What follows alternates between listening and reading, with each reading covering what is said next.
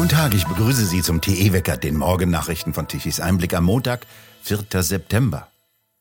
Relativierende Töne in Sachen Elektromobilität hört man im Vorfeld der IAA Mobility in München.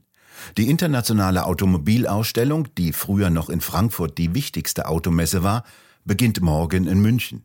Dort werden auch weiterhin Autos vorgestellt, die mit Benzin- oder Dieselmotoren angetrieben werden. Man dürfe keinen Exit machen, wenn die Lösung nicht klar sei. Dies sei brandgefährlich, sagte der Chef des Autoherstellers BMW, Zipse, vor der IAA in München. Zipse will weiter seinen Kurs der sogenannten Technologieoffenheit fortführen, also sowohl Verbrenner als auch Elektroautos zu bauen. Das Problem bei der Elektromobilität liege aus seiner Sicht nicht bei der Autoindustrie, sondern in den Randbedingungen vor allem in der Ladeinfrastruktur und bei der Abhängigkeit Europas von Rohstoffen aus anderen Ländern. Auch der Chef von Mercedes, Kellenius, schränkt die bisher geäußerte Begeisterung für Elektromobilität ein. Die Marke Mercedes werde im Jahre 2030 überall dort rein elektrisch sein, wo es die Marktbedingungen erlauben würden. Das parallele Angebot von Verbrennern und Elektroautos werde man noch für viele Jahre aufrechterhalten müssen, so Kerlenius gegenüber Medien weiter. Wann der letzte Verbrenner vom Band laufe, wüsste Mercedes nicht, das werde der Kunde entscheiden. BMW entwickelt Verbrennermotoren weiter, während Mercedes die Entwicklung neuer Motoren nach China ausgelagert hat. Heftige Reaktionen hat die Entscheidung des bayerischen Ministerpräsidenten Söder hervorgerufen, seinen Stellvertreter Aiwanger im Amt zu behalten. Er habe es sich nicht leicht gemacht, so Söder am Sonntag auf einer Pressekonferenz in München. Es sei um schwere Vorwürfe gegangen. Noch ist nicht bekannt geworden, was dies Aiwanger politisch kosten würde. Söder verbinde jetzt seine politische Zukunft mit der von Herrn Aiwanger. So äußerte sich jetzt auch Finanzminister Lindner zur Aiwanger-Affäre. Der Umgang mit den entsetzlichen Vorwürfen, so Lindner am Sonntag in der ARD, sei nicht geeignet, das Ansehen des Freistaats Bayern zu erhalten. Da übernehme Söder jetzt die Verantwortung.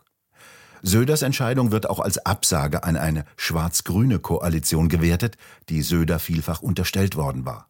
Damit könnte es nach Ansicht von Beobachtern bei der Bayern-Koalition aus CSU und Freien Wählern nach der Landtagswahl am 8. Oktober bleiben.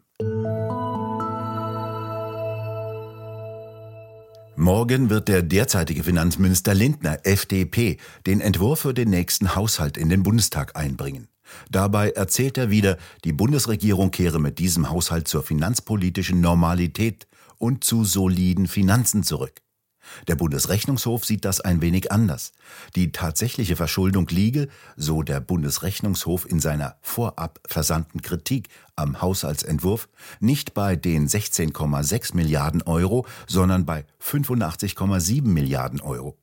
Der Haushalt sei unsolide finanziert und umgehe die Schuldenbremse und verschleiere die tatsächliche Verschuldung. Ziehe man die erhebliche Verlagerung von Ausgaben in Sondervermögen und die echte Nettokreditaufnahme heran, so der Bundesrechnungshof weiter, dann zeige sich, Ausgaben und Neuverschuldung des Bundes seien weiterhin stark expansiv. Ab dem Jahre 2028 werde sich nach Angaben der Rechnungsprüfer die Finanzlage des Bundes noch einmal verschärfen. Ab dann werden die während der Corona- und Energiekrise aufgenommenen Kredite getilgt werden müssen. Ab 2028 müssen dann 11 Milliarden Euro zurückgezahlt werden, ab 2031 dann mindestens 17 Milliarden Euro pro Jahr und das über 30 Jahre lang. Das benennt die Koalition allerdings nicht als Generationengerechtigkeit, die gibt es nur angeblich beim Klima. Die Schäden, die in diesem Jahr durch Sturm, Hagel und Gewitter entstanden sind, werden geringer ausfallen als im langjährigen Durchschnitt. Dies hat der Gesamtverband der deutschen Versicherungswirtschaft in seiner Halbjahresbilanz bekannt gegeben. Im ersten Halbjahr 2023 richteten Unwetter versicherte Schäden in Höhe von 1,9 Milliarden Euro an. Dieser Wert liegt leicht unter dem langjährigen Mittel. Vor allem seien die größeren Winterstürme zum Jahresanfang ausgeblieben, wie der Hauptgeschäftsführer des Gesamtverbandes Jörg Asmussen mitteilte. In Kiew will der Präsident der Ukraine Zelensky seinen Verteidigungsminister Resnikow austauschen. Er glaube, so Zelensky am Abend in seiner Fernsehansprache, dass das Ministerium neue Ansätze und andere Formate der Interaktion sowohl mit dem Militär als auch mit der Gesellschaft im Allgemeinen benötige. Daher werde er dem Parlament den Chef des staatlichen Vermögensfonds Umerov als Nachfolger vorschlagen. Zelensky erklärte, er gehe davon aus, dass die Abgeordneten seinem Vorschlag zustimmen. Der Wechsel im Verteidigungsministerium soll noch in dieser Woche vollzogen werden. Gegen das Verteidigungsministerium wurden in der Vergangenheit Korruptionsvorwürfe erhoben. Resnikow wies dies als Verleumdung zurück. Mit oder ohne Darm, in jedem Fall feine vorgegarte Brühwürste in Scheiben geschnitten, mit Curry-Ketchup und meist mit Pommes frites dazu. Die Currywurst ist Standardgericht an Imbissbuden.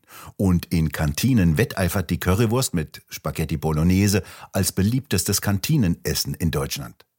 Die Berliner Kioskbetreiberin Hertha Charlotte Heuver soll angeblich am 4. September 1949 nach dem Krieg in der Berliner Kantstraße, Ecke Kaiser-Friedrich-Straße, eine Spezial-Curry-Bratwurst verkauft haben. Preis seinerzeit 60 Pfennige. Andere dagegen meinen, die Heimat der Currywurst liege im Ruhrgebiet. Die sei dort erfunden worden.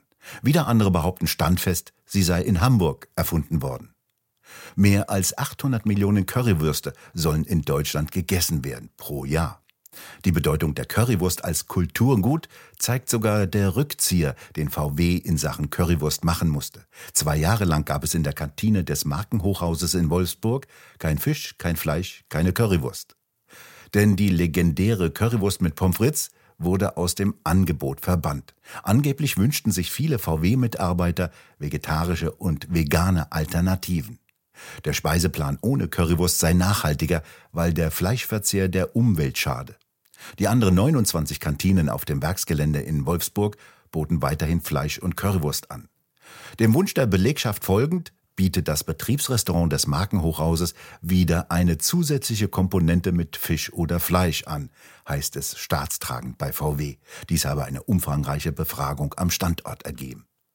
Wenn es bei VW mit dem Verkauf von Autos nicht mehr klappt, die Currywürste von VW erfreuen sich in Supermärkten breiter Beliebtheit, anders als viele Autos.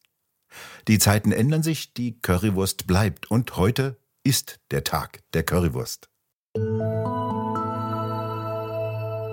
Das Wetter heute ist schnell berichtet. Blauer Himmel, Sonne, trocken, Urlaubswetter. Ursache eine sogenannte Omega-Wetterlage mit einem kräftigen Hochdruckgebiet über Deutschland, das Höhentiefs abhält, die derzeit über Spanien und Portugal für heftige Unwetter sorgen. Die Temperaturen bewegen sich heute zwischen 23 Grad an den Küsten, über 25 Grad im Osten und 32 Grad wie im Breisgau. Die wärmste Ecke Deutschlands macht ihrem Namen wieder alle Ehre. Nachts wird es allerdings zwischen 11 und 16 Grad doch schon recht kühl. Diese Großwetterlage dürfte in dieser Woche anhalten. Kennzeichen solcher Hochdruckwetterlagen kaum Wind. Der aber soll ja all die vielen Windräder antreiben, mit denen Deutschlands Landschaften und Wälder zerstört wurden. Und die sollen wiederum für Strom in Deutschland sorgen. Das konnten sie in den vergangenen Tagen nicht. Und damit zum Energiewendewetterbericht von Tichys Einblick. Gestern Mittag um 12 Uhr lieferten die 30.000 Windräder ungefähr magere 3 Gigawatt an elektrischer Leistung. Am Samstagmittag um 12 Uhr gar nichts. Dabei benötigte Deutschland gestern Mittag um 12 Uhr eine elektrische Leistung von 55 Gigawatt. Von den Solaranlagen kamen nach den Daten der agora-energiewende.de 31 Gigawatt, aber nur um 12 Uhr mittags. Ab Nachmittag brach diese Leistung rapide mit sinkender Sonne zusammen. Für das Stromsystem sehr unerfreulich. Ein extremer Wechsel von viel Sonnenstrom um die Mittagszeit ins Nichts ab Nachmittag und Abend sorgt für erhebliche Belastung des Stromsystems. Denn zeitgleich muss genauso viel Strom besorgt werden, wie er nicht mehr von den Photovoltaikanlagen kommt. So mussten gestern Abend um 20 Uhr 12 Gigawatt an elektrischer Leistung aus den Nachbarländern importiert werden. Eine erhebliche Menge an Strom. Der Preis schnellte auf sagenhafte 138 Euro pro Megawattstunde hoch. Dabei hatte doch Jürgen Trittin vorgelogen, die Energiewende koste jeden nicht mehr als eine Kugel Eis. Die konventionellen Kraftwerke sorgten gestern Mittag um 12 Uhr für eine elektrische Leistung von 13 Gigawatt und konnten sie auf knapp 28 Gigawatt um 20 Uhr verdoppeln. Leistungssteigerung klappt bei konventionellen Kraftwerken, nicht aber bei Windrädern und Photovoltaikanlagen.